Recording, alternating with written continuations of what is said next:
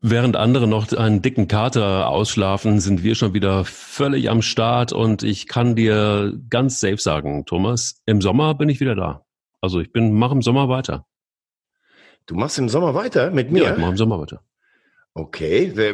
Ist das Cleansy oder ich bin jetzt gerade überlegen, du überraschst mich immer mit Zitaten. Wer sagt sowas? Ich sag mal Servus. Servus? Ja, Servus.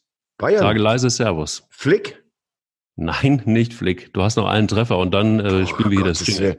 Ich, ich lag. Ach so, Nico Kovac. Jetzt, oh, mein Gott. Entschuldigung, das ist noch so ein bisschen nach Karneval malen meine Gehirngänge noch so ein bisschen, äh, bisschen langsamer. Der ist übrigens am Donnerstagabend zu Gast bei uns in der Europa League Sendung in Salzburg. Erster öffentlicher Auftritt im deutschen Fernsehen. Boah, das ist ja unglaublich. Also Thomas Wagner, du bist ist wirklich, ich, ich habe keine Ahnung, aber du hast wahrscheinlich so hardcore abgefeiert an Karneval und trotzdem bei diesem sehr subtilen Kleis heute Morgen äh, drückst du es dir irgendwie noch aus dem Kreuz und sagst Nico Kovac. Ich finde, wenn einer wirklich heute dieses Anfangsjingle verdient hat, dann bist es du. Eier. Wir brauchen Eier. Der Podcast mit Mike Kleiss und Thomas Wagner. Es war bei Servus TV. Beim großen Servus TV hat Nico Kovac ein erstes richtiges Interview gegeben, hat sich das erste Mal zu Bayern München geäußert, hat sich geäußert ach, zu ganz vielen Themen am Ende des Tages. Ähm, auch äh, gesagt, dass er das sehr genossen hat, dass es eigentlich, dass eigentlich nicht mehr geht, wenn man bei Bayern München gewesen ist, stimmt ja auch. Aber er wird mit Herbert der BSC in Verbindung gebracht und ähm, dieses erste Interview, das er gegeben hat, das ähm, war auf jeden Fall aufschlussreich. Aber ist es denn wirklich so, dass er bei Hertha BSC ein Thema ist. Du bist ja, selbst obwohl du Hardcore, du hast ja gefühlt mit den FC-Spielern auf, dem, auf dem Wagen gestanden und hast, und hast, hast eingeschwungen im, im weißen Ballett und ähm, bist nah dran am Fußball wie kein anderer. Du bist quasi 100% Bundesliga, nicht nur beim RTL, nicht nur bei Nitro, sondern es ist äh, der Wahnsinn. Du musst es doch wissen. Du musst doch aus der Kabine, aus dem Office von Michael Preetz alles wissen zu Nico Kovac. Ähm, also ich habe leider gestern nicht mit dem weißen Ballett geschunkelt, weil ich ja Sendung hatte, aber also da kommen wir sicherlich gleich auch noch dazu. Äh, allen Respekt vom FC. Ja, bei Hertha finde ich ist die ist die ähm, Stimmungslage eine, eine ganz schwierige. Also du hast auf der einen Seite Herrn Windhorst, der sagt, ich mache weiter, auch wenn Klinsmann weg ist. Wir wollen in die Europa League nächstes Jahr, dann in die Champions League und irgendwann Silberware hochstemmen. Äh, Gleichzeitig musst du aber dieses Jahr die Liga halten. Ähm, Nuri hat das in Paderborn mit dem 2-1 hingekriegt, aber das Spiel gegen Köln war ja, äh, das war ja ein voll Volldesaster. So, jetzt musst du als Michael Preetz natürlich überlegen, mache ich mit Nuri die Saison zu Ende und glaube, dass der Viertletzter werden kann? Oder muss ich nochmal einen Retter installieren, obwohl ich, obwohl ich ja eigentlich im Sommer einen neuen Trainer vorstellen wollte? Also ich denke mal, äh, der Plan sieht so vor, dass sie im Sommer jemand haben, der mit diesem Geld auch dann angreifen soll. Da werden ja auch ein paar Namen gehandelt, Bruno Labbadia, äh, Roger Schmidt zum Beispiel. Nur Alexander Nuri, der hat, glaube ich, vor dem Engagement bei Hertha, hat der in Bremen und in Ingolstadt 19 Spiele nicht gewonnen. Er ist eigentlich ein Cleansmann, Mann. Die ganze Hierarchie im Verein ist durcheinandergewirbelt. Puh, das ist eine schwierige Ausgangsposition für Hertha. Und klar ist natürlich auch, Brez, Windhorst und Gegenbauer haben das letzte Woche auf der Pressekonferenz souverän äh, die Reihen geschlossen. Aber jetzt geht's natürlich auch irgendwann dann um Michael Brez, der zweimal abgestiegen ist, der die Hertha stabilisiert hat mit Dardai, der aber den nächsten nächsten Schritt mit Jovic gehen wollte, der dann von Klinsmann ja fast weggemobbt werden sollte. Und es gibt natürlich schon ein paar, die sagen, vielleicht hat Klinsmann einfach auf den falschen Posten gezielt, sondern hätte von Anfang an so eine Art Sportchef sein sollen, weil man unter Michael Preetz jetzt gefühlt auch nicht so richtig weiterkommt, obwohl ich finde, dass er aus den Voraussetzungen auch ein bisschen was rausgeholt. Also schwierige Gemengelage, muss ich sagen. Es gibt jetzt zwei Dinge, die ich wirklich. Und Nico, Ko und, und Nico Kovac, das um Gottes Willen, das war deine Ausgangsfrage. Ja, er ist ein Thema. Und ich glaube, er kann sich auch damit identifizieren, weil es seine Stadt halt ist. Und die Frage ist natürlich, das hast du richtig eben auch gesagt, was soll nach Bayern groß kommen? Ich glaube nicht, dass er einen internationalen Topclub im Moment bekommt, weil dafür ist das, was so aus der Bayern-Kabine rauskommt, für ihn nicht uneingeschränkt positiv gewesen. Hertha könnte passen. Was ich bei dir ja immer liebe, sind zwei Dinge. Also besonders. Es ist, es ist einmal. Entschuldigung, dieses, ich habe genossen. Ja, ja, ich habe es gehört. ähm, ich würde jetzt, wenn ich jetzt du wäre, dann würde ich sagen, puh. Also es ist immer so dieses, es ist immer so dieses unterschwellige. Also ähm, ähm, ob das jetzt irgendwie reicht für die Liga und ob das für Hertha, äh, Hertha BSC reicht, puh. Ich möchte einmal dieses Puh auch so können wie du. Das ist, das ist, das ist auf ein, ein Ziel, ein Ziel, das ich habe. Bender lacht auch gerade, unser Technikchef. Puh, der Bender, ja. Ja, ja, ja. Also ich muss sagen, puh, der, ja, puh, ich weiß nicht, ob der das hinkriegt heute. Mit bei, das meine, geht mir meistens auch so, wenn ich irgendwo reinkomme und wir beide machen den Podcast. Heute sind wir Hamburg-Köln getrennt. Dann ja. sehe ich dich da sitzen und denke, puh, sieht sehr gut aus. Zum Glück haben wir nur Audio-Podcasts und nicht irgendwie noch visuell was. Das ist das eine. Aber ich musste ganz ehrlich sagen, bei, bei der zweiten, bei einer Äußerung, da, da feiere ich dich, feiere ich dich noch mehr als das Puh. Ähm, nämlich bei der Aussage, naja, ob, äh, ob Nuri, ob wir dem das zutrauen, dass er Platz Platz vier von hinten noch, erhalten kann. So, das finde ich eine, eine starke Aussage. Wenn man, weißt du, du hast den, den Big City Club auf der einen Seite und dann ähm, überlegt man sich plötzlich, nachdem man 80 Millionen erstmal rausgeknallt hat, ob man die Liga halten kann. Finde ich stark. Also ein anderer Sportdirektor wäre safe weg gewesen, da bin ich mir ziemlich sicher. Aber ja, wobei, wobei man muss ja, man muss ja sagen, ich glaube nicht, dass es Brez Idee war, Klinsmann zu installieren, sondern das wurde natürlich auch so ein bisschen auf Druck vom Aufsichtsrat und von Windhorst gemacht. Da kann Brez ja jetzt immer noch sagen, okay, der Klinsmann wollte mich mit selber wegmobben. Aber klar ist doch, Mike, das, das muss man sich ja gerade nochmal überlegen. Du würdest doch jetzt nicht auf die Idee kommen, als Retter Alexander Nuri zu verpflichten, der mit Bremen und Ingolstadt nur verloren hat. Der hat in Ingolstadt, glaube ich, nicht ein Spiel gewonnen. Der kam ja mit Klinsmann mit, um die Tagesarbeit zu machen. So, und die Mannschaft ist komplett ähm, verunsichert. Äh, Klinsmann hat Führungsspieler wie Ibisevic, wie Kalu, wie Stark rasiert. Die, die aufgrund Klinsmann gespielt haben, die sind jetzt auch in der Situation, wo, wo der weg ist. Und die Mannschaft, also das war ja gegen den FC, das war ja ein kompletter Offenbarungseid. Und auf der einen Seite immer davon zu reden, 80 Millionen nächstes Jahr hochzukommen und dann die Situation zu haben. Also für mich ist Paderborn, Bremen, äh, Düsseldorf und Mainz ist klar, aber ich bin mir ziemlich sicher, dass Hertha noch da reinrutscht. Und sollten sie am Freitag in Düsseldorf verlieren, bin ich mir fast fast sicher, dass Nuri auch weg ist. Puh. Puh. Das ist aber, das ist eine starke Zusammenfassung in jedem Fall. ähm, aber, aber lass uns doch mal, lass uns doch mal gleich bei Hertha bleiben. 0 zu 5 gegen den ersten FC Köln, gegen das Weiße Ballett. Also die waren, glaube ich, in Vorfeierlaune. Und äh, wahrscheinlich haben sie irgendwie Weiberfass noch, noch richtig aufgetankt irgendwo. Was sie aufgetankt haben, keine Ahnung. Auf jeden Fall hat's gewirkt, oder? Das Zeug, was sie da genommen haben. Ja, also man muss sagen, äh, Markus Gistol und Horst Held, die lassen ja keine Karnevalssitzung hier in Köln aus. Das fliegt dir natürlich in Krisenzeiten um den Kopf. Aber im Moment muss man es einfach so sagen, sie machen unfassbar viel äh, richtig. Ähm, es ist ja manchmal so im Fußball, ich habe mich kurioserweise mit Horst Held mal darüber unterhalten, als er in Hannover waren. Die waren Zehnter irgendwie in der Bundesliga. Da hat er auch gesagt, manchmal kann man es sich einfach nicht erklären erklären. Ähm, er hat sicherlich ein Stück weit Ruhe und Professionalität zurückgebracht. Armin Fee hat auch nicht so schlecht eingekauft, wie man ihm heute in Köln teilweise unterstellen möchte, obwohl die Art seines Abgangs natürlich sehr umstritten war. Und Gistol ähm, habe ich ja damals schon beim HSV erlebt. Der kann schon im Abstiegskampf und in Hoffenheim auch. Der kann schon an den richtigen Stellschrauben drehen. Also die Mannschaft wirkt extrem fit, extrem hungrig. Er schafft es mit seiner Mannschaft, den Gegner immer in Zweikämpfe zu verwickeln.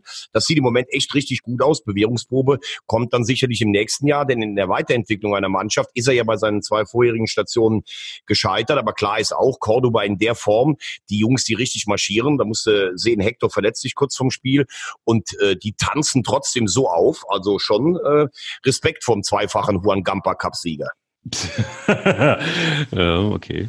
Also du siehst es schon so, dass, also für dich ist es klang jetzt irgendwie so, zwischen den Zahlen, dass für dich der FC auf jeden Fall gesetzt ähm, in Liga 1 bleibt. Das ist ja das Einzige, was du als Orakel von, äh, von Delhi oder Delphi falsch gesagt hast. Du hast gesagt, die Relegation heißt HSV gegen Köln. Das erste kann ich mir vorstellen. Das zweite nicht mehr. Der FC ist für mich seit diesem Wochenende definitiv raus aus dem Abstiegskampf. Puh, ja, puh. puh. okay, ich finde äh, gewagte Prognose, aber hey, wir sind find mal. Der finde ich nicht gewagt. Also die spielen einfach ja. zu überzeugend dafür. Und das ist im Moment schon echt eine Klasse besser als der Rest. Also wenn du dir den Abstiegskampf mal anguckst, ähm, wir bleiben ja eigentlich immer an denselben Dingen stehen. Paderborn, mhm. super mutiger Auftritt in München. Ich hätte ihnen natürlich diesen Punkt äh, ganz klar gegönnt. Ähm, kriegen ja sogar mittlerweile von den Gegnern, dass die sagen, hoffentlich bleiben die in der Liga drin. Bremen für mich das orientierungsloseste, was da rumtaumelt in der Liga. Selbst Düsseldorf fängt jetzt an zu gewinnen. Mainz äh, ist auch noch lange nicht durch. Also das sind jetzt erstmal die vier Mannschaften plus Hertha, habe ich gesagt. Und ähm, Bremen hat jetzt hintereinander das Heimspiel gegen Frankfurt und spielt dann bei Hertha BSC. Also wenn du da nicht mindestens drei, vier Punkte holst, ich glaube, dann war es das. Und dann musst du dir halt die Frage stellen, gehst du dann mit Kofeld in Liga 2? Denn der Zeitpunkt, ihn zu entlassen und einen Retter zu verpflichten, den hat man fast eigentlich schon verpasst. Weiß ich nicht so genau. Also Thomas Doll ist ja frei, ne? Also der, der könnte ja, könnte, nein. Äh, Spaß beiseite. Es gab ja ein Statement von, von äh, Per Mertesacker äh, in unserem äh, Kollegen-Podcast äh, Kicker Meets the Zone. Auch ein schöner Podcast übrigens. Ähm, da ist es so, dass Per Mertesacker das genau gesagt hat, was du gerade irgendwie angedeutet hast, nämlich dass er sich ganz gut vorstellen kann, warum dann nicht einen Neuanfang in Liga 2 auch mit Kofeld zu machen. Ähm, was würde dagegen sprechen? Er sagte aber auch, und jetzt kommt's, ah, und jetzt komme ich wieder mit meinem gefährlichen Halbwissen. Ich sage das jetzt, glaube ich, schon seit 17 Podcasts immer wieder dasselbe fast. Und zwar ähm, hat er auch gesagt, die Symbiose zwischen Kofeld und der Mannschaft stimmt im Moment nicht. Die gibt's einfach nicht momentan. Genau, und das ist für mich, und das ist für mich der entscheidende Punkt. Ähm, ich, ich glaube, dass Werder sich in irgendeine romantische Idee verrannt hat. Oh. Also ja, ist so. Weil Kofeld geil. hat. Ja, ich find's geil. Als Rosamunde. Ja, Hallo? ja, klar. Aber das wird, glaube ich, mit einem ganz äh, bösen Beziehungskater enden. Der hm. hat anderthalb Jahre hat der hervorragende Arbeit geleistet. Und Kofeld ist natürlich auch deshalb so beliebt, weil er sich extrem gut auch verkaufen kann. Also ich nehme ihm das ja alles ab. Er ist Werder-Fan. Ich glaube, dass er ein richtig guter Trainer ist. Das ist gar keine Frage. Aber es tun ja alle im Moment irgendwie so, okay, wir sind durch eine Verkettung von unfassbar äh, komischen Umständen, Verletzungspech, Spielpech und eigentlich sind wir doch viel besser und hätten eigentlich die Europa League verdient. Jetzt stehen wir da unten und mein Gott, also das ist ja wirklich so unfair, dass wir als nettes Werder Bremen jetzt auf Platz 17 stehen und der Kofeld kann ja gar nichts dafür und natürlich, wenn wir absteigen, steigen wir mit dem auch wieder auf. Das sehe ich halt anders. Denn als Trainer hast du ja einen Werkzeugkasten in guten Zeiten, das hat er gezeigt, kann er begeisternden Offensivfußball spielen, aber auch in schlechten brauchst du einen. Und wenn du nach 23 Spielen 17 Punkte hast mit einer Mannschaft, die ich lange nicht so gut halte, wie viele gesagt haben, aber die natürlich eigentlich viel zu stark ist, um abzusteigen, aufsteigen, dann hast du als Trainer auch genug selbst falsch gemacht. Und was Mertesacker sagt, empfinde ich auch so. Es ist nicht so, dass die Mannschaft gegen ihn spielt oder dass da kein Kontakt mehr da ist, aber alles, was er taktisch versucht, geht im Moment nach hinten los. Und wenn ich mich früher erinnere, Werder war ja in den letzten Jahren schon ein paar Mal in Abstiegsgefahr, aber dann war das zumindestens zu Hause eine Macht. Da bist du als Dortmund dahin gefahren und hast gedacht, boah, da können wir verlieren. Dann haben die auch Spiele gegen Spitzenteams wie Leverkusen oder sowas gewonnen und die haben in den letzten zehn Spielen neunmal verloren. Und deshalb deshalb sage ich, eigentlich war der letzte Zeitpunkt, du hättest entweder Weihnachten handeln müssen, da hatten sie gerade 0-5 gegen Mainz verloren, oder spätestens nach dem Heimspiel gegen Union Berlin 0-2, das war ein Offenbarungseid. Ich bin mir jetzt nicht sicher, ob das noch reicht äh, wenn du jetzt ein verpflichtes Restprogramm geht zwar, aber die Mannschaft hat ja gar kein Selbstvertrauen und mir fehlt gerade im Moment so ein bisschen, so ein bisschen der, der Glaube oder der Ansatz, dass sich das noch groß ändert. Ich glaube nach wie vor nicht, dass sie absteigen, irgendwie von meinem Gefühl her. Aber es ist ganz, ganz eng. Und wenn du jetzt gegen Frankfurt nicht gewinnst, dann musst du dich eigentlich mit diesem Gedanken vertraut machen. Und wenn du mit einer derartigen Hypothek in die zweite Liga gehst, kann ich mir eigentlich nicht vorstellen, dass dann Florian Kofeld Aufbruchstimmung verbreiten soll als Abstiegstrainer. Mhm. Weil Bremen ist nicht dein Freiburg. Also Christian Streich, der kann absteigen, der kommt dann wieder. Aber das kann ja nicht der Anspruch von Werder sein. Ja gut, aber Christian Streich hat aber ganz andere Probleme, Probleme finde ich. Also bei Freiburg hast du ja safe irgendwie, die wissen ja, hey, ähm, alles gut, ähm, wir können uns irgendwie in Liga 1 halten. Wir wissen aber ganz genau, wir bilden Spieler aus und am Ende der Saison, da klingelt die Kasse, weil uns äh, die halbe Bundesliga die Spieler wegkauft wir sind halt irgendwie das Ausbildungszentrum der Bundesliga und ähm, alles gut. Wir müssen halt irgendwie nur gucken, dass wir irgendwie drin bleiben, damit es uns nicht zu viel Geld kostet. Das schaffen sie irgendwie auch wieder. Ähm, jetzt natürlich ähm, nach, nach einer guten Serie gegen Düsseldorf 0-2 verloren im eigenen Stadion. Äh, kann passieren, alles gut. Aber trotzdem, ich glaube, so ein, also so ein Freiburg kannst du natürlich nicht mit Bremen vergleichen. Die haben ja ganz andere Ansprüche. Letztendlich ähm, Streich hat Ansprüche, aber er weiß halt einfach auch, was da los ist in Freiburg. Und das ist ganz schön. Und ich glaube dann, äh, wenn irgendwann Bayern München kommt oder ein großer Verein kommt, dann kannst du als Spieler natürlich nicht sagen, ja, es ist so schön hier irgendwie an, an, an, der, an der Dreisam, was es ist, zweifelsohne. Aber ähm, ja, aber es ist natürlich trotzdem auch die Wahrheit, dass das immer ein Ausbildungszentrum bleiben wird für. Aber weißt du, was das Interessante ist, Mike? Ähm, Sie haben ja jetzt zu Hause verloren. Ich glaube, die vierte Heimniederlage gegen einen absoluten Abstiegskandidaten. Sie haben gegen Paderborn verloren, Sie haben gegen äh, Düsseldorf verloren, Sie haben gegen den FC, der jetzt mittlerweile kein Abstiegskandidat mehr ist, verloren. Also ich glaube, Sie haben vier Heimspiele in den Sand gesetzt. Und da wäre ja dieses Jahr viel mehr möglich. Also die ersten fünf sind weg, aber Schalke schwächelt, Hoffenheim schwächelt. Platz sieben könnte ja auch für Europa reichen, wobei da hättest du die Qualifikationsrunde Stunden im Sommer. Ich glaube, das will Christian Streich gar nicht. Aber interessant ist auch, dass ihnen ja spielerisch gegen die schwächeren Mannschaften im Moment gar keine Lösungen einfallen. Und sie heißen ja eigentlich immer noch die Preisgau-Brasilianer. Sagen wir seit Volker Finke, der hat ja dieses Kurzpassspiel so ein bisschen etabliert. Äh, jeder weiß, der diesen Podcast hört, äh, ich finde Christian Streich als Trainer hervorragend. Aber das, was immer gesagt wird, dass Freiburg so einen wahnsinnig schönen Fußball spielt, das stimmt meiner Meinung nach gar nicht mehr so. Wir haben gerade ihre Momente gegen große Vereine, können auch rustikal, die können im Umschaltspiel. Und ich weiß gar nicht, ob du weißt, das Freiburger Stadion, das Schwarzwaldstadion ist ja für mich eines der schönsten in der Liga. Das hat ja die Besonderheit, dass es viel zu breit ist. Also das ist ja fast ein quadratischer Platz. Die spielen ja schon seit 20 Jahren mit einer Ausnahmegenehmigung. Und interessant ist, dass der Platz von einem zum anderen Tor knapp anderthalb Meter fällt. Also das sind schon alles auch ein paar Parameter in diesem Stadion. Und ich bin mal gespannt, ob man das alles in so ein neues Stadion reintransportieren kann. Eigentlich ist es dieses Jahr wirklich eine mal wieder, zum wäre glaube ich zum vierten Mal historische Chance, Europa zu erreichen. Aber mit der Heimschwäche, gerade gegen normalerweise schwächer platzierte Mannschaften, wird es wohl leider nichts geben. Aber woran liegt das? Ich meine, das kann ja nicht nur daran liegen, dass das Stadion eigentlich seit 20 Jahren irgendwie nicht richtig passt und auch der, Nein, das ist ja für das ist ja für Freiburg ein Vorteil. Die spielen ja ein ganz besonderes System, mehr in die Breite. Also für andere Mannschaften ist es eher ein Problem. Und wenn du die Gegebenheiten kennst, dass der Platz auch fällt, das ist alles ein Vorteil. Ich sage, deshalb frage ich mich oder bin gespannt, wie die das nächstes Jahr in ihrem neuen Stadion machen, wo es ja im Moment auch gerade ein paar Bauverzögerungen noch gibt. Ähm, ich, glaube, ich glaube, dass dieser Heimvorteil bisher schon stark gewogen hat in, in Freiburg. Bin mal gespannt, ob Sie das mit rübernehmen können. Warte mal, jetzt müsste man mal, jetzt müsste man eigentlich mal die Statistik ziehen und vielleicht ist das ja gar nicht so, wie du sagst. Vielleicht ist es so, dass Freiburg zu Hause mehr verliert als auswärts, würde darauf hindeuten, dass es ganz geil wäre, wenn im neuen Stadion die Verhältnisse angepasst werden würden würde bedeuten, dass sie in anderen Stadien, die okay sind, die der Norm entsprechen und wo es nicht abfällt, äh, besser klarkommen. Hast du zufällig, zufällig eine Statistik, wie, ähm, wie, Freiburg, wie Freiburg gegen Freiburg zu Hause gespielt hat? Ja, also Freiburg hat, äh, hat über all die Jahre für einen Verein dieser Größenordnung eine ganz tolle Heimbilanz. Und wie gesagt, das ist gerade diese, äh, gerade diese Spielweise, die Finke damals auch installiert hat, die war für diesen breiten Platz unheimlich gut. Und wenn es dann noch richtig heiß ist im Breisgau, du weißt das ja, dann können ja auch schon mal tropische Temperaturen herrschen. Da sind manche Mannschaften dann umgefallen wie die Mücken nach 70 Minuten. Aber gut, es ist ja auch Spekulation. Freiburg spielt trotz allem eine tolle Saison. Ich sage nur, ich glaube, glaube, dieses Jahr wäre sogar mehr möglich gewesen, weil halt viele Mannschaften davor schwächeln. Okay. Gut. Okay, akzeptiert. Gehen wir, gehen wir zum Meisterkampf, ich, ne, oder? Mm, ja, wir gehen mal zum Meisterkampf. Ich gucke jetzt gerade hier mal noch so, so, so nebenbei über die, über die Statistik.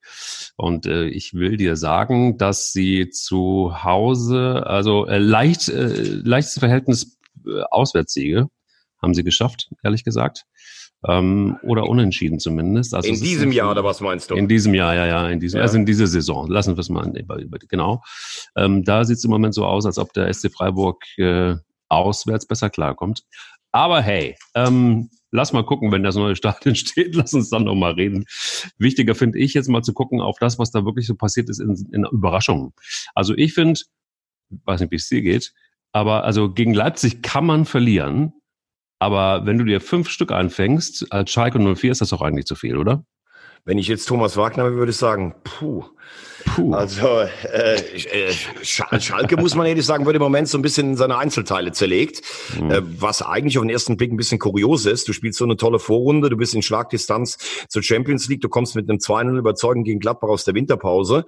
Ähm, ja, was im Moment halt ist, weißt du noch, wir haben in der, in der Vorrunde darüber gesprochen, dass wir gesagt haben, da klappt im Moment einfach alles und man kann es gar nicht erklären. Genauso ist es jetzt umgekehrt. Natürlich gibt es ein paar Ansätze. Serda ist sehr wichtig, der war verletzt. Harit hängt so ein bisschen durch, weil dann auch Serda zum Beispiel gefehlt hat. Sie haben enorme Probleme in der Abwehr. Dann kommt dieses Torhüter-Theater dazu. Nübel hat jetzt auch ganz äh, böse daneben gegriffen, zweimal gegen Leipzig aber die Mannschaft wirkt, und das ist für mich so das Erstaunliche, weil sie haben ja keine internationale Belastung, die wirken jetzt schon am 23. Spieltag total ausgelaugt. Und das scheint mir so eine Art Kopfmüdigkeit zu sein. Und wir haben ja auch sehr ähm, David Wagner bisher gelobt für seine Arbeit, würde ich nach wie vor so stehen lassen. Aber das ist jetzt schon, eine, das ist nicht nur eine Ergebniskrise auf Schalke, sondern das ist im Moment eine substanzielle äh, Krise. Und wir beide waren ja auch in der Vorrunde schon ein bisschen anderer Meinung, sagen wir mal, über, das Potenzial des Kaders. Ich habe normalerweise gesagt Platz sechs bis neun. Da sind sie jetzt, aber wenn du natürlich so eine Vorrunde gespielt hast und so viele Erwartungen geweckt hast, dann ist das natürlich vom Emotionalen her schlecht, weil jetzt vieles doch wieder an die vergangene verkorkste Saison erinnert.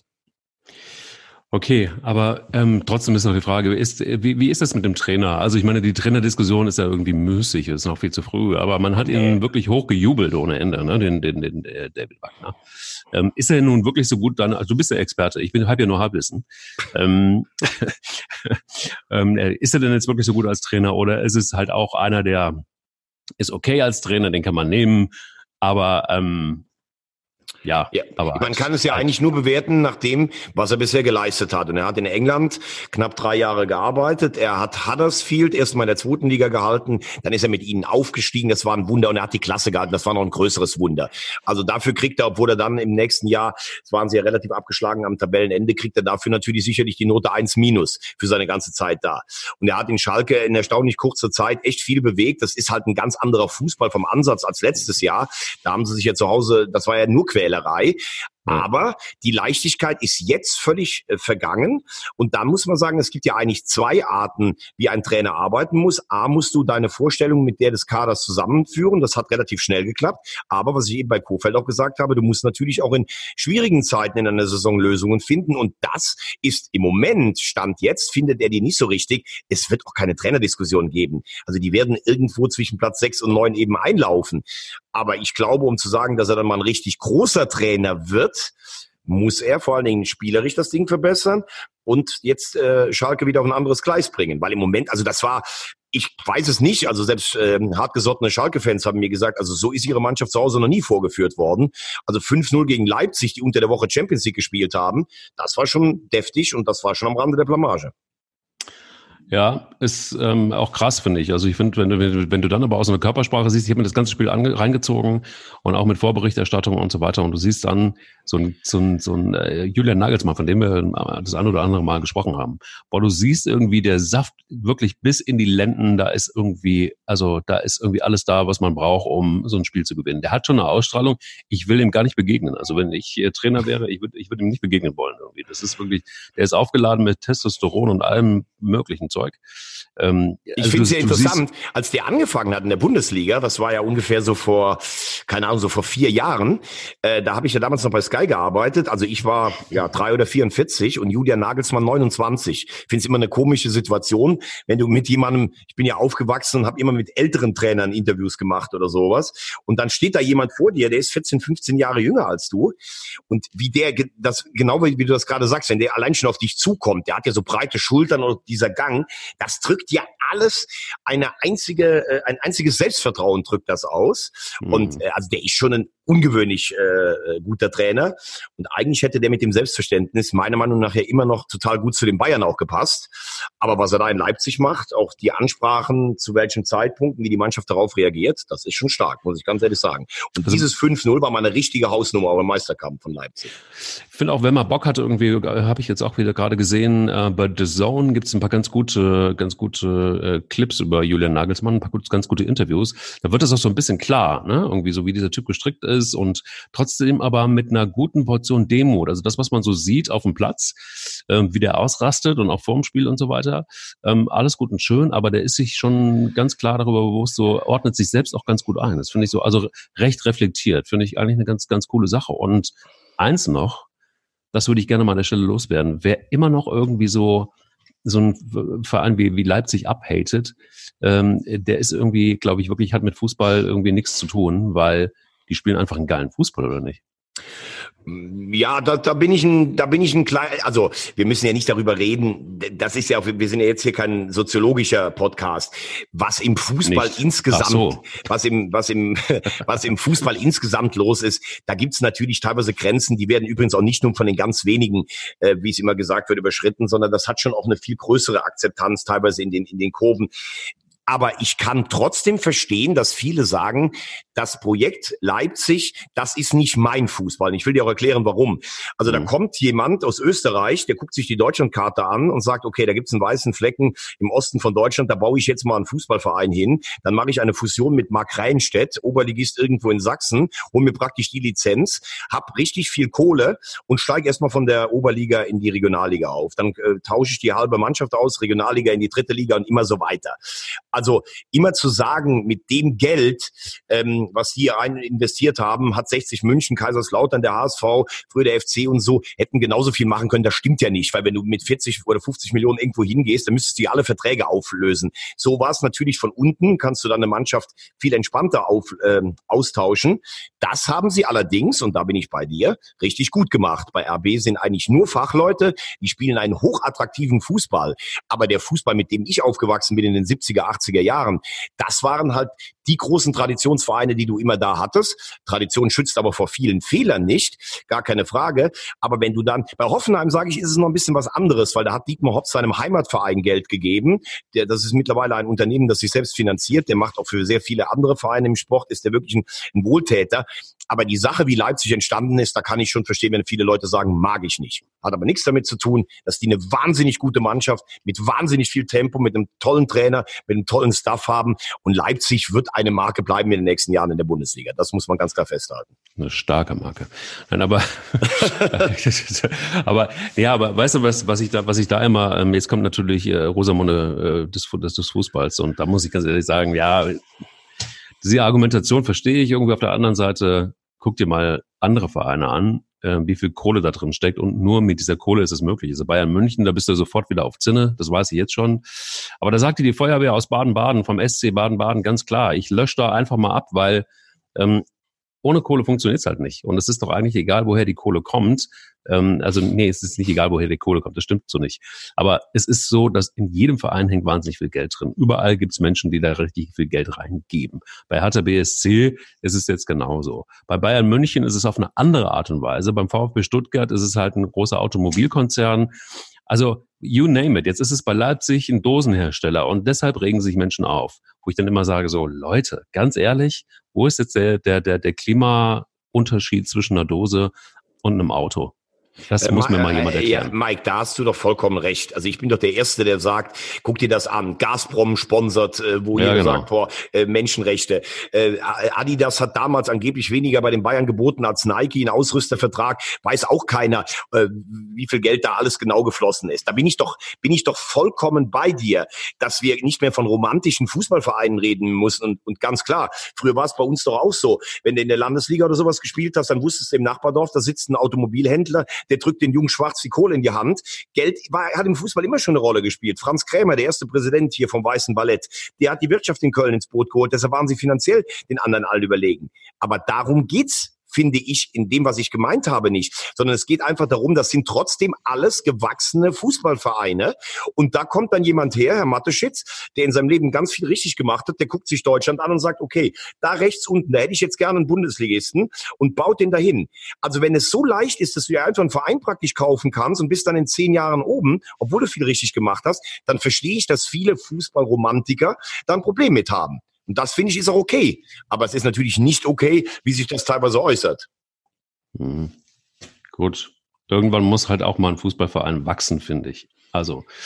Ja, aber wenn, dann, wenn, wenn das Geld dann investiert worden wäre bei Sachsen Leipzig oder bei Chemie Leipzig, das sind die alteingesessenen äh, Vereine, dann hätte ich das auch stimmiger gefunden. Auf der anderen Seite muss man natürlich sagen, Beispiel Dietmar Hopp, der wollte damals beim KSC und bei Waldhof Mannheim investieren. Da haben sie alle gemeint, nö, das schaffen wir schon allein. Dann ist er nach Mhm. Hoffenheim gegangen, hat das selber gemacht und du siehst ja, wo sie heute sind. Gut, Waldhof kann vielleicht sogar wieder aufsteigen, Karlsruhe Ex- Existenzkampf, zweite Liga und Hoffenheim spielt Bundesliga.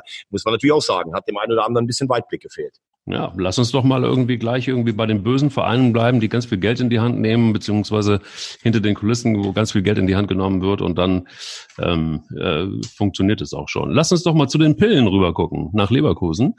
Und, Ja, ja, das äh, ist klar. oder? Wir können auch gleich mit Wolfsburg weitermachen. Da haben wir den nächsten Konzern im Hintergrund. Ähm, und äh, wenn ich noch viel Bock habe, dann können wir auch noch mal nach Hoffenheim gucken. Da hätten wir dann irgendwie den Kreis geschlossen. Aber lass uns doch mal bei Leverkusen gucken. 2-0 gegen Augsburg. Äh, klare Angelegenheit, oder? Wobei, so klar war es gar nicht. Ja, doch, war es letztlich schon. Du musst natürlich eigentlich am Anfang bei diesem Handspiel, äh, da kannst du tatsächlich rot geben, dann läuft das Spiel wahrscheinlich anders. Insgesamt Pflichtaufgabe erfüllt. Bei Leverkusen ist ja immer so ein bisschen die Frage, wenn du die Möglichkeit hast, ranzuschmecken, wie ich immer gerne sage, dann haben sie in der Vergangenheit häufig verkackt, wie zum Beispiel in der Vorrunde hier beim Derby gegen den FC. Das war ja ein bisschen die Initialzündung. Sie haben aber dieses Jahr, muss man sagen, das Spiel gegen Dortmund, das könnte auch so eine Initialzündung für den Club gewesen sein, dass die Spieler merken, wie schön sich dann Erfolg anfühlt. Gegen Porto jetzt in der Europa League 2-0 geführt, dieses blöde Gegentor noch bekommen. Ich sage ja, Leverkusen, wenn sie durchziehen, sind sie für mich ein Kandidat, das Ding zu gewinnen. Ähm, man muss jetzt äh, natürlich schauen, wie, wie der Volland Verlust, der wird ihnen natürlich schon wehtun. Der fällt ja die ganze Saison aus, wie sie das aufgreifen. Bei Peter Bosch bin ich mir immer noch nicht so ganz äh, schlüssig. Eigentlich sieht das immer gut aus, was er mit seinen Mannschaften spielen lässt. Äh, ich glaube, er hat auch sein System ein bisschen modifiziert zu seiner Zeit bei Borussia Dortmund. Ähm, ja, Leverkusen ist und bleibt ein äh, Kandidat für die, für die Champions League. Ich glaube, es sieht im Moment dann wirklich so nach einem Duell mit Gladbach aus. Gladbach hat halt gegen Hoffenheim jetzt wichtige Punkte liegen lassen. Also die drei vorne, glaube ich, ähm, ziehen weg. Und bei Gladbach muss man sehen, ich habe letzte Woche nach dem Spiel in Düsseldorf gesagt, so spielt normal ein Meisterschaftsaspirant. Hoffenheim war jetzt wieder ein Rückschritt. Ähm, für Gladbach wäre natürlich Platz vier ein Riesenerfolg. Also Leverkusen sage ich für mich ein Kandidat, einen der beiden Pokale zu holen. Entweder den DFB-Pokal oder die Europa League. Okay. Was du, du glaubst, dass sie die Europa League schaffen? Also den, den, den, die, die zu gewinnen? Ja, das ist meine Meinung. Also bei der Europa League ist es ja so, du hast ein paar Mannschaften, zum Beispiel wie Arsenal London, für die wird dieser Wettbewerb, sagen wir mal so, richtig attraktiv dann ab Viertelfinale. Darfst ja nicht vergessen, mhm. der Europa League-Sieger qualifiziert sich auch für die Champions ja, genau. League im nächsten Jahr. Ja. Aber wenn ich mir die Konkurrenz so angucke, die dabei ist, klar, Sevilla, das ist der Top-Gewinner dieses, das ist schon, aber Leverkusen in Bestform muss sich vor diesen Mannschaften meiner Meinung nach nicht verstecken. Und die Frage war in der Vergangenheit oft so, Leverkusen denkt ja auch so, ja, wir sind der geborene Champions League-Club und dann haben sie auch schon mal so eine so eine Europa League Runde liegen lassen. Aber Porto ist ein großer Gegner, ein großer Name. Und wenn sie da durchkommen, könnte ich mir vorstellen, dass sie sehr, sehr, sehr weit kommen in dem, in dem Wettbewerb. Warten wir es mal ab. Ich bin ja immer noch safe, dass Union Berlin ein mitzureden hat beim äh, International. Ähm, da werden mich jetzt alle für verrückt erklären, genauso wie alle gesagt haben, ach Kleis, mit seinem Halbwissen. Ja, ja, die Feuerwehr vom SC Baden-Baden. Ja, ja, Union steigt auf in die erste Liga. Ja, ja, lass ihn reden. Ich sag dir jetzt eins, Union Berlin wird Hertha BSC den Rang ablaufen in der Hauptstadt und ähm, wird ähm, spätestens ähm, in zwei Jahren in Europa spielen würde ich dagegen halten. Äh, also ich ziehe alle Hüte, die ich habe. Äh, super, ich finde auch den Trainer überragend, Urs Fischer, was der da rausholt. Ich finde, der Verein ist wirklich eine ganz eigene Marke. Das, was ich oft, und das sage ich jetzt nicht, weil wir das Derby verloren haben, bei St. Pauli nicht mehr so sehe, da ist es oft nur, dass man noch meiner Meinung nach eine Marke sein möchte, die in vielen Sachen aber gar nicht mehr so ist, obwohl sie das Derby verdient gewonnen haben. Bei Union sehe ich das schon noch, ähm, aber ähm, ich glaube, dass du irgendwann mit der Art Fußball, wie du es gerade jetzt auch spielen, spielen musst mit diesem Kader, auf Zweikämpfe, auf Zerstören, ähm, da muss irgendwann noch eine Weiterentwicklung noch mal, äh, noch mal kommen. Ich traue das Urs Fischer zu. Aber finanziell hast du natürlich nicht diese Potenz im Hintergrund. Du kannst als Union und wirst wahrscheinlich auch irgendwann dann mal wieder absteigen. Da wirst du vielleicht wieder aufsteigen. Ihr Ziel ist ja immer safe unter den Top 25 in Deutschland zu sein. Ich glaube, da sind sie auf einem sehr, sehr guten Weg. Ich glaube auch, dass sie dieses Jahr vor Hertha in der Tabelle landen werden. Aber auf Dauer wird diese finanzielle Potenz von Hertha, glaube ich, sich dann doch im Stadtduell durchsetzen. Naja gut, aber also man, man kann jetzt nicht sagen, nur weil man äh, in Frankfurt 2-1 gegen Frankfurt gewonnen hat, ähm, dass das äh, gleich wieder ein Qualitätstreiber ist, aber das haben sie doch ordentlich gemacht, oder nicht? Ja, also ich fand, ja, das, das habe ich, hab ich, doch gerade gesagt. Ich ja, habe doch also, gesagt, sie, sie spielen eine überragende Saison und haben das gestern noch super gemacht. Deshalb sage naja, ich weil, du so, weil, du, weil du auf Zerstörung gegangen bist erstmal. Und, ähm, naja, also so, nein, ne? nein, ja, das ist, also das, was Union Berlin spielt, ist ganz klar. Räume verschieben, eng machen, unangenehm in den Zweikämpfen sein, giftig, sich auf Konter lauern. So spielen sie. Und so haben sie das Spiel zum Beispiel gestern auch gewonnen. Sie haben aber zum Beispiel letzte Woche zu Hause gegen Leverkusen auch spielerisch ein paar Ansätze gezeigt. Da sind sie dann in der 97 Minute in ein völlig unnötiges Gegentor reingelaufen. Aber wenn du dir Spiele anguckst von Union, zum Beispiel, ich kann mich erinnern an das Heimspiel gegen Augsburg vor, vor zwei Wochen, das haben sie 2-0 gewonnen. Also das braucht mir jetzt auch keiner zu erzählen, dass das immer Gourmet-Fußball ist. Muss es ja auch gar nicht. Nicht, dass du mich falsch verstehst. Aber du wirst, ähm, du siehst bei Paderborn zum Beispiel immer, die wollen Fußball spielen. Die werden aber wahrscheinlich absteigen. Ich glaube aber auch, dass Union mehr Geld in die Hand genommen hat. Und nochmal, damit du mich hier nicht falsch äh, zitieren kannst. Ich bewundere das, was die da in Köpenick machen. Aber ich sage, du musst in den nächsten Jahren trotzdem auch fußballerisch einen weiteren ja, Schritt klar. machen, weil du wirst auch mal eine Saison haben, da flutscht der Ball halt nicht rein. Und wenn du dann vorne kaum Chancen kreierst, dann wird schwerer. Das wollte ich damit sagen. Gut. Ich bin sehr gespannt. Lass uns äh, vielleicht noch mal kurz auf Gladbach kommen. Also es ist ja vorne relativ relativ eng. Ne? Also die Bayern und Leipzig zumindest sind sehr sehr close. Ähm, dann haben wir Borussia Dortmund auf der 3 und Borussia Mönchengladbach auf der 4. Ist das, ist das jetzt so, bleibt das so? Also ist das so ein, also ich habe so ein bisschen das Gefühl, es könnte genau so am Ende ausgehen. Genauso wie jetzt 1, 2, 3 und 4 wie ist das ja, so also Leverkusen haben wir jetzt eben schon abgehandelt. Äh, zu Gladbach habe ich eben schon was gesagt, weil du auch gerade gefragt hast. Ähm, die Frage ist ja immer, ich habe es im Radio gehört am Samstag und dann hat der Radioreporter gesagt, ja, die Gladbach haben ein paar Chancen liegen lassen, dann haben sie den Elfmeter noch verschossen. Dann, dann ahnst du es ja einfach schon, dass am Ende kriegst du dann noch einen rein. Und das sind natürlich zwei Punkte, die dir für ganz oben echt fehlen können. Zumal man kann ja auch nicht davon ausgehen, nach der momentanen äh, Phase oder Verfassung, dass du das Derby am 11. März gegen den FC einfach mal so gewinnst, wenn der FC seine Form konserviert. Ähm, ich bin echt gespannt, wie das vorne weitergeht. Die Bayern schwächeln im Moment so ein bisschen in so komischen Phasen. Zweite Halbzeit geschwächelt gegen Leipzig, zweite Halbzeit gefesselt, geschwächelt gegen die ähm, gegen den FC, dann gegen Paderborn sich schwer getan. Auf der anderen Seite hast du trotzdem teilweise Halbzeiten, da denkst du, die können die Champions League gewinnen. Also ganz ganz komisches Stimmungsbild so bei den Bayern, obwohl sie sich natürlich unter Flick enorm gefestigt haben. Leipzig haben wir auch eben besprochen. Ähm, für mich ist eigentlich so ein bisschen die Frage, ob Dortmund diesen Lauf, den die ja jetzt angefangen haben, ob die den halten können. Also Can ist unheimlich wichtig für die Statik des Spiels. Als Kämpfer, als Stratege, er macht auch seine Mitspieler besser, wie zum Beispiel ein Witzel. Haaland ist Wahnsinn, wie der Junge trifft. Ähm, da ist natürlich auch die Frage, kommen die in der Champions League weiter, weil das braucht ja auch immer Körner im Kopf. Ähm, ich sehe die Bayern leicht favorisiert, aber ich habe so ein bisschen die Hoffnung, dass es bis zum Schluss zumindest ein Dreikampf bleibt. Und äh, Dortmund hat ja zum Beispiel zu Hause noch die Bayern. Also das sind so ein bisschen die Prognosen im Meisterkampf. Wenn jetzt zum Beispiel die Bayern und Leipzig in der Champions League weiterkommen und Dortmund würde in Paris ausscheiden, ist natürlich auch die Frage. Dann hat Dortmund mehr Zeit, sich auf einen nur noch Wettbewerb zu konzentrieren. Also ich habe vor der Saison gesagt, Dortmund wird meistern. Ich bin noch nicht bereit, den Tipp abzugeben, obwohl wenn die Bayern mal oben sind, dann haben sie natürlich die besten Karten in der Hand. Okay. Apropos Bayern. Das, ja. Werbung, ne? Ja, stimmt. Bayern. Warte mal, da war was. Ich hatte, ähm, ich habe hier Karten in der Hand. Die gehören eigentlich gar nicht mehr. Und äh, wir geben ab in die Werbung und dann äh, klärst du auf, was das mit den Karten überhaupt auf sich hat. Thomas, es ist ein Topspiel und es ist ein Spiel, da werden äh, sich viele die Finger nachlecken, überhaupt Karten dafür zu bekommen und wir haben welche. Wir haben zwei Karten für DFB-Pokal. Schalke im Moment in der Krise gegen die Bayern. Das ist Anfang März in der äh, Feldins Arena auf Schalke. Ist die absolute Top-Partie im DFB-Pokal. Und äh, der geschätzte Kollege Cedric Pick hat mir die zur Verfügung gestellt. Denn der ist gleichzeitig Mentor, Manager und Mädchen für alles in äh, Remscheid.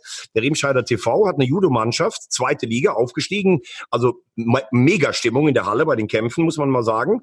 Ähm, kann man sich auch mal angucken auf der Seite rtvjudoteam.de und ähm, die haben uns zwei Karten zur Verfügung gestellt. Man kann äh, einfach schreiben auf unserer Landingpage, wie du mir das ja mal erklärt hast. Eier, wir brauchen Eier. Da ist übrigens auch ein Link drauf, kann man sich den Verein mal anschauen.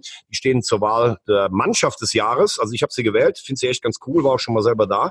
Und zwei Karten für Schalke gegen Bayern, das ist doch was. Also Einsendeschluss läuft noch. Am Ende der Woche werden wir dann natürlich bekannt geben oder beziehungsweise den Gewinner benachrichtigen und die Karten verschicken.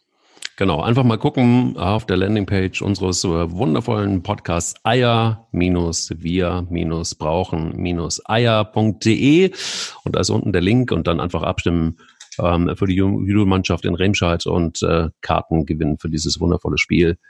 Da bin ich sicher, ähm, das wird ein Riesenspektakel werden und ich bin hart neidisch, dass ich diese Karten hier geben muss dafür. Thomas, wir haben noch ein Spiel noch, das ich gerne unter die Lupe nehmen würde. Und zwar ist das Wolfsburg gegen Mainz. Und zwar deshalb, weil Bayer Lorzer, mein Freund Achim Bayer Lorzer, der ist ja nun auch äh, gerade wieder in der Kritik, ähm, zu viel zu viele Tore gekriegt, ähm, steht auch wieder auf dem auf einem Platz, nämlich auf dem 15., ähm, wo man auch nur noch zwei Punkte Vorsprung hat vor Fortuna Düsseldorf und es ist wieder grauenhaft in Mainz. Also was ist eigentlich los? Warum hat er gut angefangen und warum geht es dann irgendwie doch wieder runter in den Keller? Ja, die ganze Saison steht ja irgendwie äh, unter keinem so ganz guten äh, Stern. Sie haben Mateta zum Beispiel, den besten Torschützen des letzten Jahres, ist die ganze Hinrunde ausgefallen. Dann haben sie sich relativ früh von Sandro Schwarz äh, getrennt, mit dem man ja schon überhaupt in dieser gefährlichen Situation war. Dann hat er ganz fulminant angefangen mit den Siegen gegen Hoffenheim und Frankfurt. Aber klar ist natürlich auch, wenn eine Mannschaft in Mainz viele Verletzte hat, dann ist da auch nicht so viel Substanz, dass du jetzt ganz sorgenfrei durch eine Saison kommst. Ich glaube, dass es für beide, also sowohl für Bayer Lotze als auch für Ruben Schröder, den Sportchef, eine eminent wichtige Situation ist. Schröder hat ihn geholt, obwohl Bayer Lotzer ja in Köln nicht geliefert hat. Sie kennen sich aus Fürther Zeiten es ist immer die grundsätzliche Frage, Bayer Lorzer ist ja ein sehr intelligenter, gebildeter Mensch, er ist Lehrer, äh, er ist auch sehr interessiert an, an Studien, wie eine Mannschaft so zusammen funktioniert. Ähm, wenn er mit Mainz absteigen sollte, bin ich mir ziemlich sicher, dass er keinen Bundesliga-Vertrag mehr bekommen wird. Dann wird man sagen, es ist ein bisschen Dozent, ein Lehrer. Ähm, äh, in Köln hat es nicht geklappt und in Mainz ist er abgestiegen. Das, glaube ich, wäre dann auch für, für Schröders bislang makellose Karriere. Ich halte ihn für einen sehr fähigen Mann, so ein kleiner erster Kratzer. Ähm, ja, aber in Mainz ist halt das Gute. Die verlieren nie die Nerven. Ähm, Wenn es ganz eng wird, rücken sie auch zusammen mit den Fans. Ähm, in Mainz hat man sich auch so ein bisschen an Bundesliga-Fußball gewohnt. Das ist in der Saison dann oft mal ein Problem. Aber im Abstiegskampf rücken sie zusammen. Und ich sehe Mainz nach wie vor als Kandidaten, zumindestens für die Relegation. Ich habe aber irgendwie das Gefühl, dass die es am Schluss einfach packen werden. Aber sie werden auch bis zum Schluss im Abstiegskampf dabei sein. Okay, gut.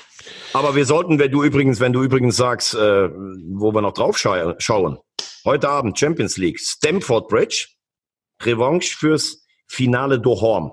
Chelsea gegen Bayern, was sagst du? Ja, das wird eine klare Sache für Lampard, weil, wie soll ich sagen, ich habe einen riesen Respekt vor Chelsea. Ich hatte den nie, weil das ja auch so ein äh, Club war unter Abramovic, nach dem Motto viel Kohle reingeben, äh, ne, so ein Modell Leipzig auf ganz andere Art und Weise äh, mit russischem Geld und ähm, bla, bla, bla, ich finde tatsächlich, jetzt hat man aber auch irgendwie gesagt, nee, Lampert, du hast nicht die Kohle, wir geben dir nicht die Kohle, du musst irgendwie aus dem Jugendbereich gucken, dass du klarkommst. Und äh, das wird natürlich jetzt als Marketing ganz geil eingesetzt, dass man sagt so, hey, der kann mit den jungen Kerlen und äh, der hat eine Strategie und bla bla bla bla. Dem haben sie einfach kein Geld gegeben, deshalb muss er damit klarkommen. Und er kommt sehr gut damit klar. Ich finde, das, was Chelsea da spielt, ist gut. Das, was ich zumindest in den letzten Spielen von ihnen gesehen habe.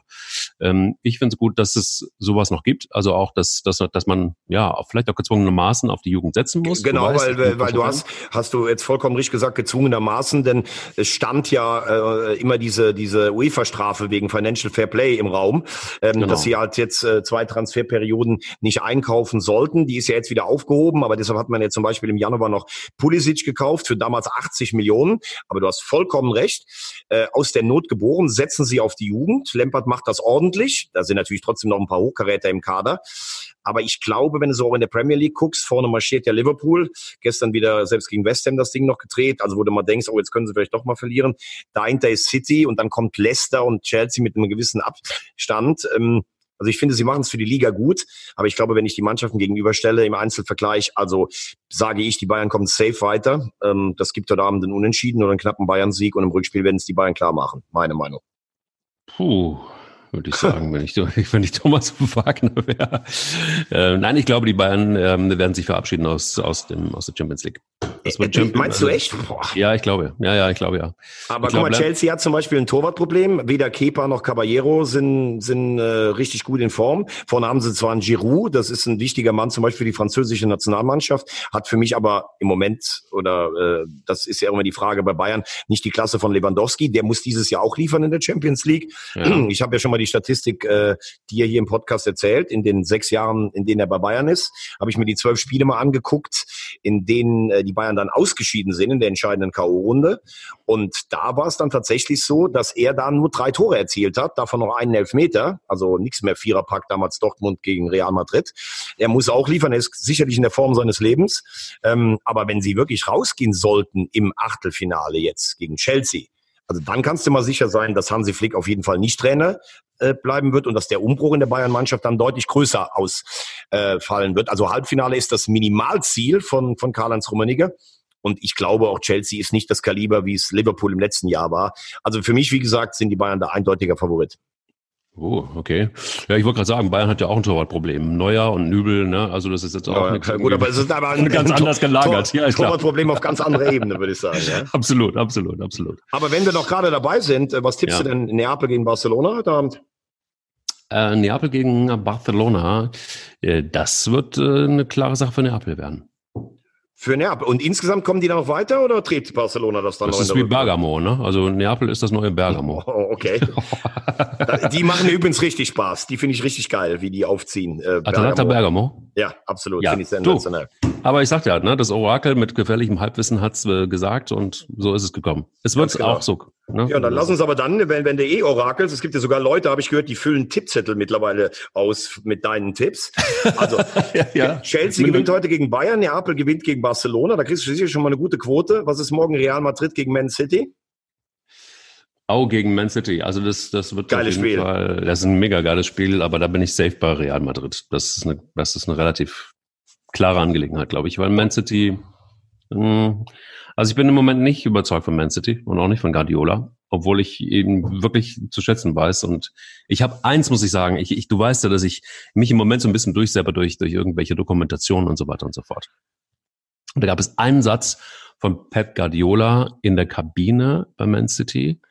Und zwar erinnerst du dich, als ähm, das Silva hat, äh, ist, ist Papa geworden und äh, das Kind kam viel, viel, viel zu früh auf die Welt. Und jetzt kommt natürlich Rosamunde Pilcher, ne? Klar.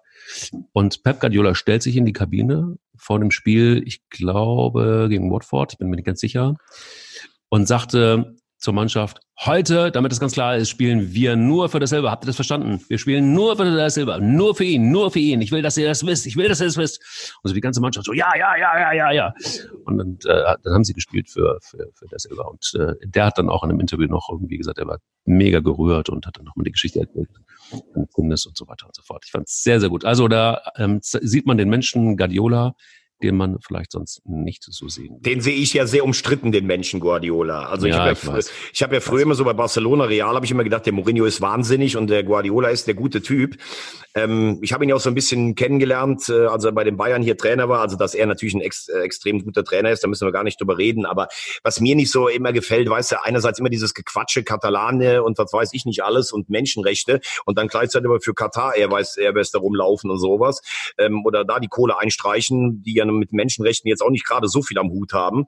Ähm, und als, als Trainer glaube ich natürlich auch teilweise wahnsinnig schwierig. Äh, der bimst die ja immer die ganze Zeit dieselben Sachen ein, dann draußen rudert er immer wie so ein Flugzeugeinweiser am Spielfeldrand rum.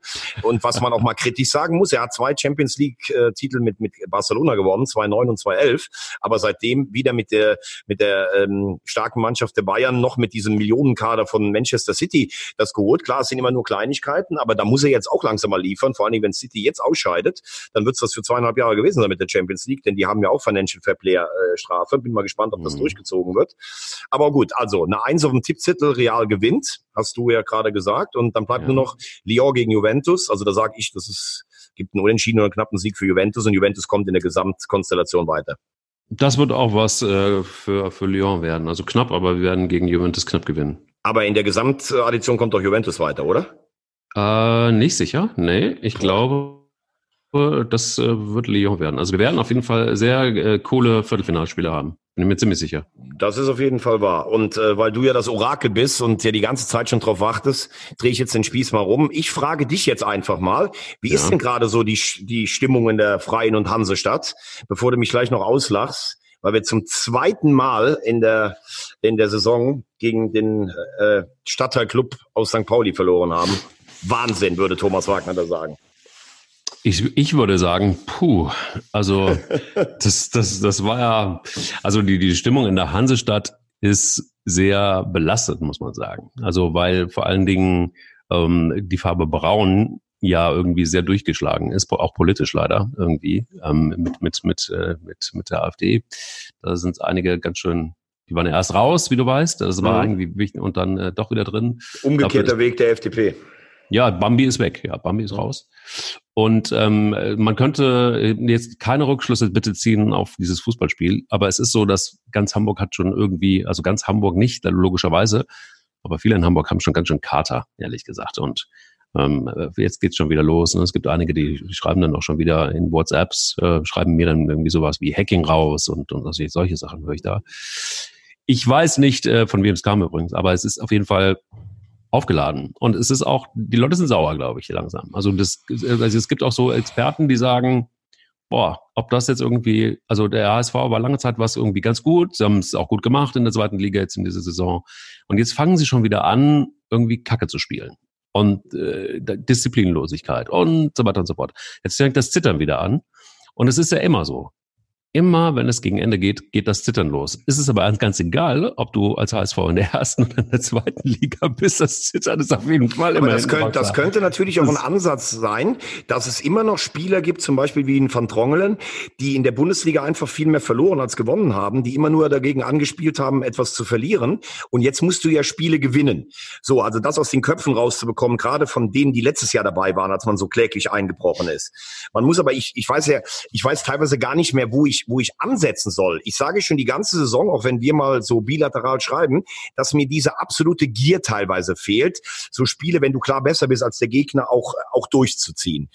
Ähm, was mir auch fehlt, ist, du warst ja in den ersten 20 Minuten die klar bessere Mannschaft. Latten, Latte, Pfosten, wenn du da ein, zwei Tore machst, glaube ich, schießt du St. Pauli 4-5-0 aus dem Stadion.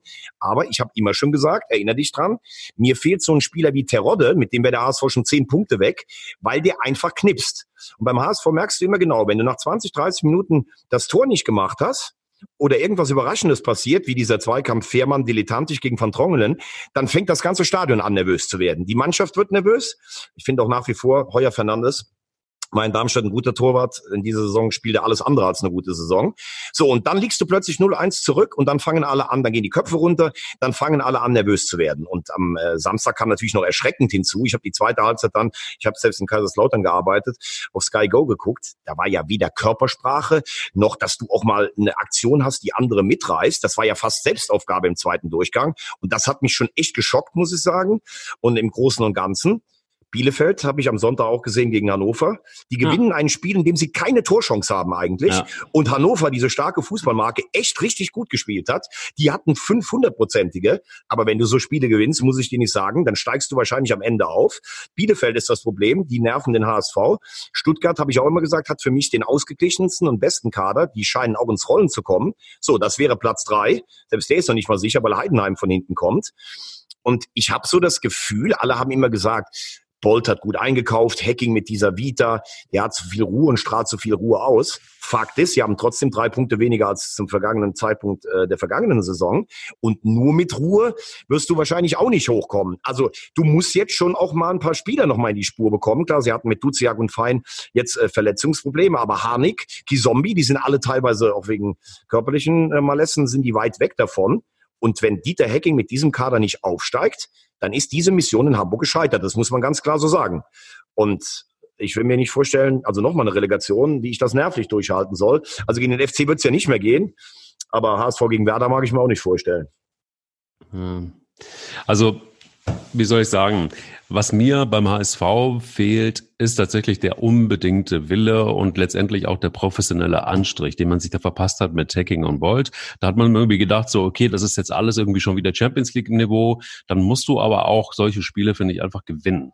Also du brauchst auf jeden Fall so ein Stadtduell musst du gewinnen. Ganz klare Sache. Die wirklich, die, die wichtigen Spiele musst du gewinnen. Ganz klare Sache. Du musst das souverän machen als HSV. Ganz klare Sache.